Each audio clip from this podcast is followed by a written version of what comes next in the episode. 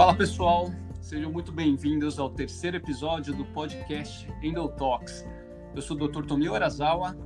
Eu sou o Dr. Juliano Borelli. Tudo bem, pessoal?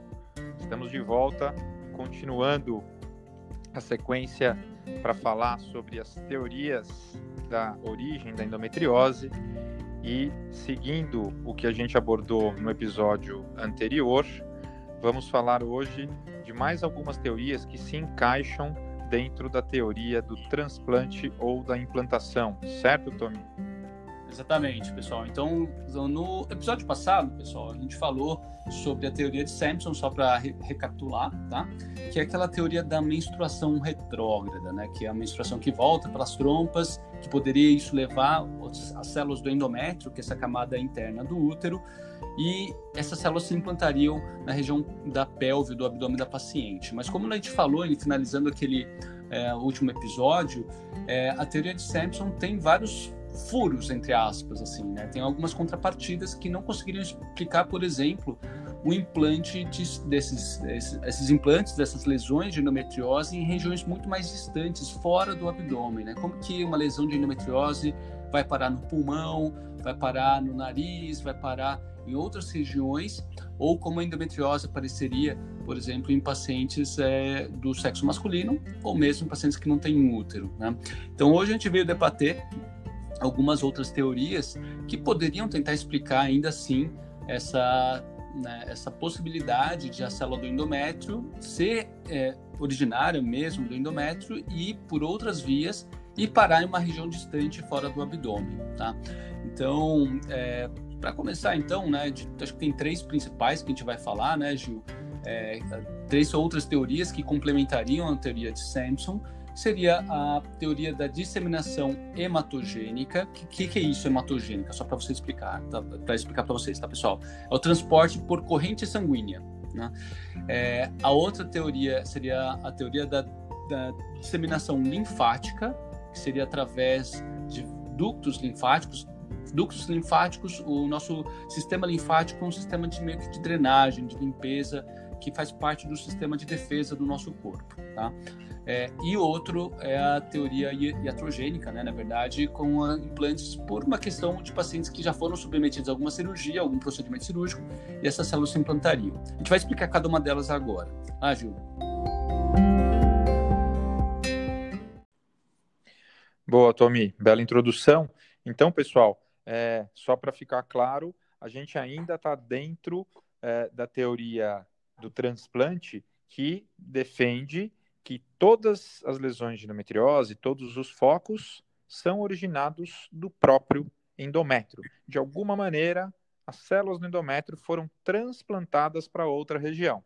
Então, a gente abordou no episódio anterior a menstruação retrógrada e agora essas outras três teorias que tentam explicar como que as células do próprio endométrio podem atingir outras localizações. Então, como bem falou uh, o Dr. Tomil, a, a teoria hematogênica explicaria né, a disseminação dessas células pelos vasos sanguíneos, pela corrente sanguínea. Né?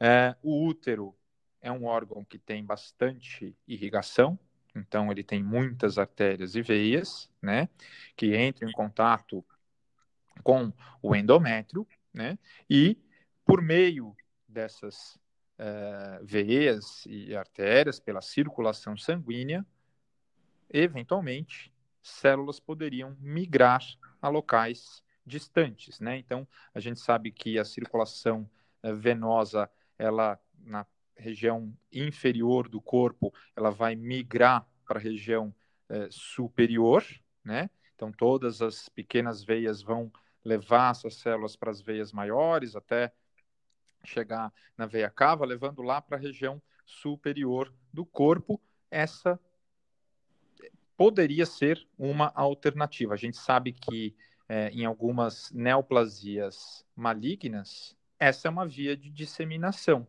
né, de células, é uma via de metástase. Então, é, quando a gente fala em metástase, a gente está traduzindo o transporte de células de um local original para um local distante, né? Então, lá atrás também, o primeiro a, a descrever essa possibilidade também foi o próprio Sampson, uh, imaginando que poderia ser uma alternativa para que essas células chegassem em lugares distantes. Então, como a gente falou do pulmão, de repente fica mais fácil a gente imaginar que essas células atingiram o pulmão pela via sanguínea do que pela menstruação retrógrada pelas tubas. Não é mesmo, Tommy? É isso mesmo, Gil. Então, é, só para né, é, explicar um pouco, é, complementar, na verdade, a explicação do, do Juliano, é, isso a gente vê realmente em várias doenças, vários cânceres, né, pessoal? É, e mesmo câncer ginecológico, câncer de endométrio, principalmente endométrio, né, que é o mais frequente entre os cânceres ginecológicos pélvicos, é, quando há metástase, né, ou seja, doença à distância, quando o pessoal fala assim, ah, a doença se espalhou, né, é, ela geralmente vai por via hematogênica, por vasos sanguíneos, principalmente para a região do pulmão, né, no caso é, do endométrio, por quê? Porque o pulmão também é um órgão extremamente vascularizado, né, e quando aquelas microcélulas, é, as pequenas células tumorais caem na corrente sanguínea, ela vai lá, é, realmente como o Juliano falou, vai para veias maiores, né, como se, assim, é, pequenas ruas que vão drenando uh, o trânsito, chega para avenidas, chega para rodovias, e no caso, o nosso corpo uh, da rodovia ele vai para o coração, que redistribui esse sangue para todo o corpo, né? E por isso que poderia ter é, essa disseminação para qualquer ou para a grande maioria das regiões do corpo da paciente, que realmente existem várias descrições de locais super atípicos de lesões de endometriose já identificadas. Né? Mas geralmente essas lesões têm preferência por órgãos também supervascularizados, porque se o, órgão né, recebe muito sangue, a chance de ele receber essa, esses potenciais implantes acaba sendo maior. Né? E aí, por que não isso também não poderia ser aplicável a uma doença mesmo que benigna como a endometriose, tá? E a gente sabe que até outras doenças benignas também podem ter uma apresentação assim também, né? Tem, ah, por exemplo, o mioma uterino tem algumas representações né, de miomatoses disseminadas que é impressionante, né? Que a gente pode ter, inclusive, dentro de próprios vasos sanguíneos, né?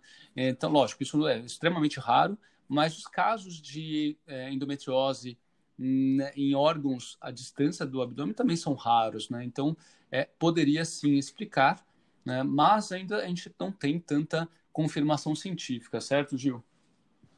Exato. Então, é, essa, essa suposição dessa teoria, que também data do, do, início do século passado, assim como a teoria anterior, é, foi descrita, foi levantada a hipótese, mas dificilmente comprovada, né? Então foi chamado já de, de metástases benignas, né, por se tratar de uma doença benigna, a endometriose. É, alguns é, autores defendem essa possibilidade, mas muita gente é, questiona, né, esse potencial de células benignas de fazerem é, essa via de disseminação. E complementando essa teoria, junto com essa teoria, foi lançada também a, a teoria da disseminação linfática. Como Tomil explicou lá no início, na introdução, é, o sistema linfático, que compreende ductos e gânglios, é, é, um sistema de limpeza, um sistema que faz parte da defesa também do, do organismo, né? Mas, comprovadamente, na imensa maioria das neoplasias malignas, dos cânceres, as doenças também, as células malignas também se espalham pela via linfática. Isso já é super comprovado e super conhecido. Também para cânceres ginecológicos, né?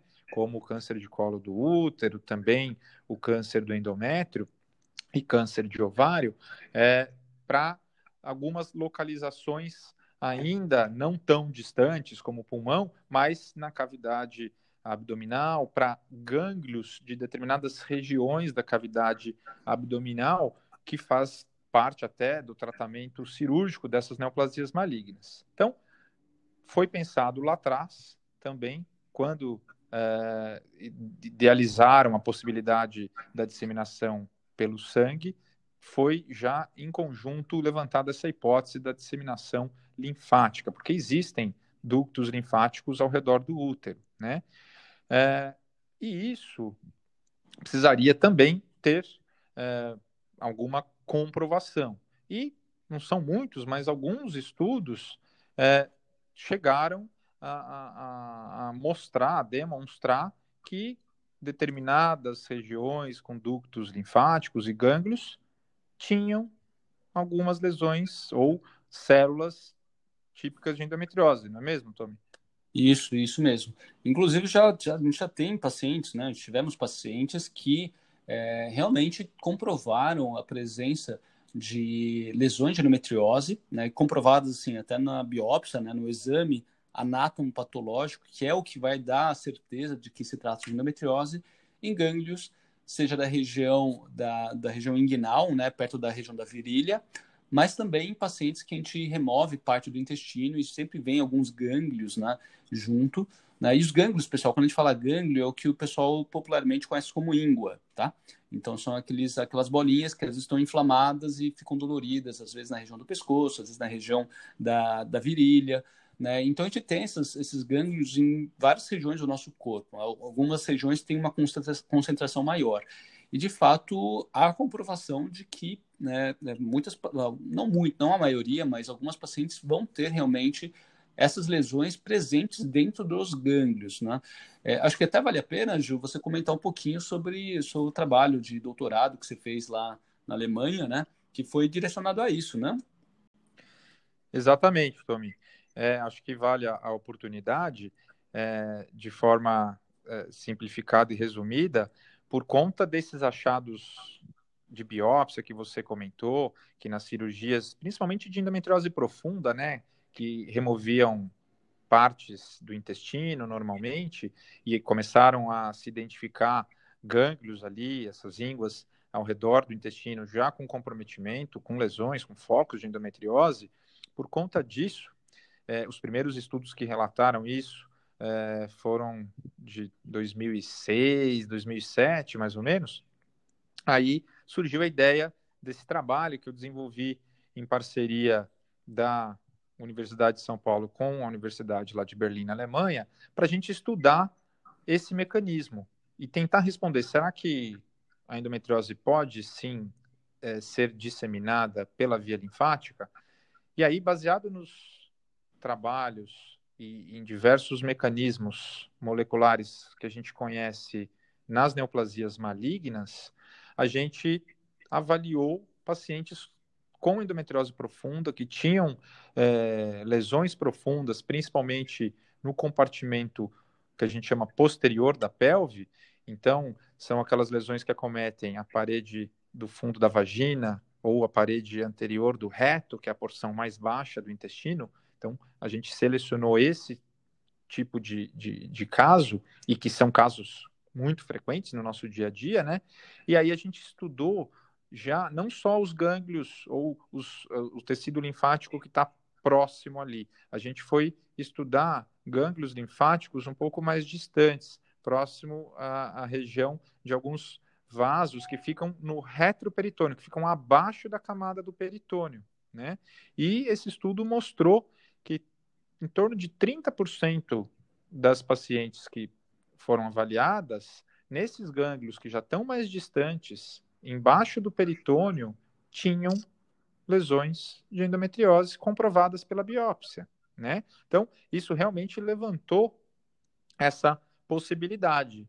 Por que, que gânglios já mais distantes dos focos de endometriose tinham na biópsia comprovadamente células uh, glandulares e de estroma do, uh, do endo, de caracterização aí é, endometrial. Então, é, é, uma possibilidade real, né? É, seria uma manifestação, de novo, que algumas pessoas, alguns autores chamam de metástase benigna, por se tratarem de células benignas, diferente do que acontece nos cânceres e nas neoplasias malignas, mas que poderia sim justificar a doença chegar, por exemplo, em regiões mais distantes do próprio intestino, né? Porque uma coisa é, é o reto que está lá embaixo, próximo à vagina, logo atrás do útero. Ali a gente conseguiria explicar pela própria teoria da menstruação retrógrada, porque está bem ali atrás, né? Agora, áreas mais distantes do intestino, como intestino delgado, o lado direito ali, onde fica o apêndice, uma outra porção do intestino grosso, seco, essas regiões estão mais distantes. E aí, de repente, a via linfática poderia ajudar a explicar, não é isso? Exatamente. E aí, você trazendo essa informação também me fez refletir, né, Gil? Porque é, dentro, do dentro do tratamento cirúrgico da endometriose pélvica avançada, até por ser uma doença benigna, a gente nunca contempla, né? A gente nunca considera a retirada desses gânglios, né? Até porque retirar o gânglio também não é uma coisa super simples é, e também pode trazer complicações para paciente, né? Então, como pode acontecer em pacientes que têm um câncer, mas que precisa fazer isso por conta do tratamento adequado do câncer, né?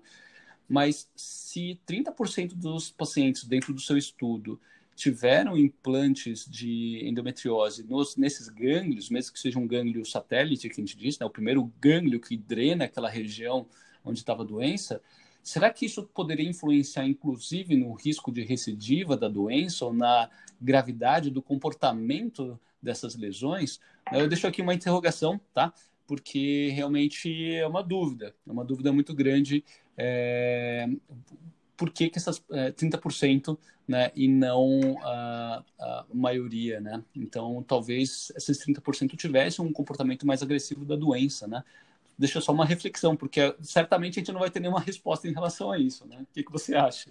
É, exatamente. Isso foi, foi muito debatido é, nesse trabalho, né? Esse trabalho, como envolveu aí minha tese de doutorado, é, esse foi um dos pontos que a gente mais é, debateu, discutiu e, e, ficou sem resposta, claro, porque primeiro não existia nenhum outro trabalho igual a esse na literatura, é, justamente pelo que você mencionou, né, é, a, a, remoção de gânglios dessa região, por mais que seja só o gânglio satélite, aquele primeiro gânglio que drena, é, é um procedimento a mais, tem seus riscos associados e não contempla é, no conhecimento atual, o tratamento da endometriose. Então, ele só foi permitido por se tratar de um estudo dentro de um ambiente universitário, né? Uhum. É, então, isso, primeira coisa que a gente é, debateu e discutiu na, na ocasião da tese é que isso não deveria se extrapolar para a prática clínica nossa do dia a dia. Mas essa pergunta com a reflexão ficou e fica até hoje. Será que isso teria algum significado futuro para essas pacientes? Porque é de se imaginar. A gente vê que algumas pacientes são operadas, são removidos todos os focos e ficam muito bem, e como a gente defende as pacientes que fazem remoção completa dificilmente vão ter recidiva.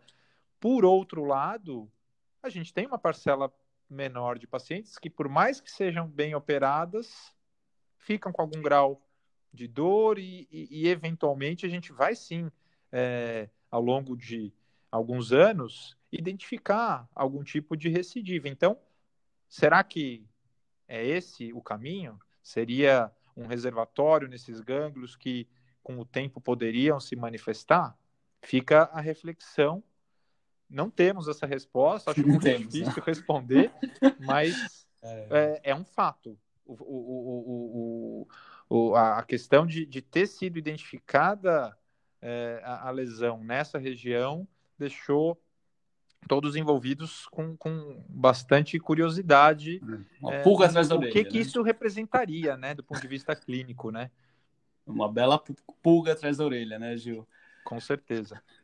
Bom, é, e acho que bom, a gente pode fechar essa parte da, da disseminação linfática e direto, acho que talvez para um dos mais é, o que a gente vê realmente na nossa prática clínica, né, especialmente aqui no Brasil, que tem uma taxa de parto cesariana realmente elevada, que seria o, a implantação por meio daí de um tratamento cirúrgico prévio. Né? Acho que o principal aí são os partos cesarianos, como falei, né, é, para resultar o que a gente chama de endometrioma de parede abdominal, né, quando isso, um nódulo se forma geralmente na região da cicatriz uma cirurgia prévia e de longe a, a parto cesariana é, é o mais frequente.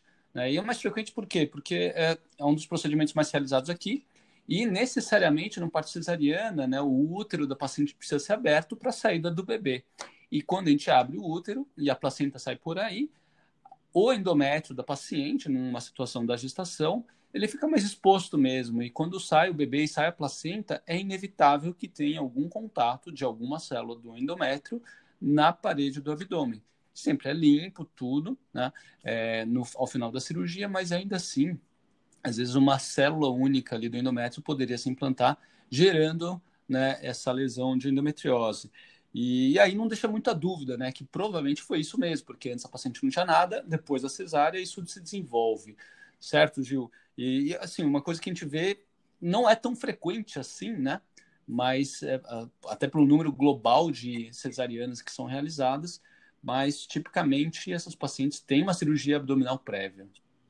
Né? E a gente até discutiu, né, Ju, antes da, de a gente gravar esse podcast, Será que outras mulheres que fazem episiotomia e que evoluem com dor na região da episiotomia, uma dor crônica na episiotomia, é, não é só pela episiotomia propriamente dita, porque a grande maioria que precisa, né, e lógico, a episiotomia hoje em dia é só restrita para a real necessidade, né?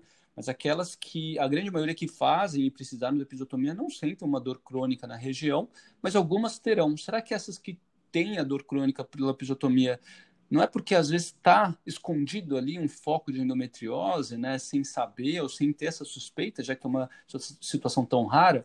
A gente realmente ficou com essa dúvida, a gente não vai ter essa resposta também, tá, pessoal? Mas é, só para vocês entenderem, então, né, e acho que fechando esse episódio, né, e, e deixando já uma deixa para a próxima também, é, é, uma das possibilidades que a gente sabe que acontece, então, essa implantação por uma questão mecânica né, uma questão cirúrgica. Lógico, nunca nenhum cirurgião, mesmo ginecologista obstetra, quer que isso aconteça, mas a gente não consegue controlar também como que o corpo de cada paciente vai responder a, a certas situações. Né? Bom, pessoal, então eu espero que tenha esclarecido um pouquinho mais, ou talvez gerado até um pouco mais de reflexões em vocês, para vocês entenderem que não é, não é tão simples assim, de fato. Né? De novo, só para reforçar, nós não estamos aqui defendendo uma teoria especificamente é, e criticando outra, a gente está trazendo, trazendo sim para uma análise crítica né? e realmente para um debate, para reflexões entre todos nós aqui. É, e espero que vocês tenham gostado aí. Depois deixa o feedback de vocês, por favor. Nos acompanhem também é, no grupo do Telegram, no Instagram, no Facebook. Tá? É, eu sou o Dr. Tomeu Arazawa e Dr. Juliano Borelli. É isso aí. Boa, Tommy. Pessoal, espero que tenham aproveitado mais esse episódio do nosso podcast, do Endotox. Continuaremos nos próximos episódios com mais dois capítulos aí, complementando as teorias da origem da endometriose e depois muito mais conteúdo para vocês. E como o Dr. Tomil lembrou, acompanhem nas demais redes que a gente está presente. Abraço, pessoal. Grande abraço, pessoal. Até, próximo, até o próximo episódio.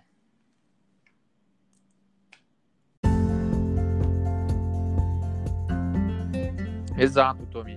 É, então, é, finalizando é, as três teorias que a gente ia debater nesse, nesse episódio, a iatrogênica, né, que seria essa é, implantação por meio mecânico, digamos assim, está relacionada com algum procedimento cirúrgico prévio e a cesárea é de longe o mais é, importante relacionado a isso. E aí muitas mulheres que desenvolvem essa nodulação na parede abdominal até demoram para ter o diagnóstico preciso, né? Muitas vão a cirurgiões que acabam pensando em outros é, em outras possibilidades de diagnóstico, mas é, o nódulo né, de parede ou de cicatriz, que fica normalmente bem próximo à região da cicatriz da cesárea, quando ele é removido, é, no anátomo patológico, de novo, na biópsia, quando essas células do nódulo são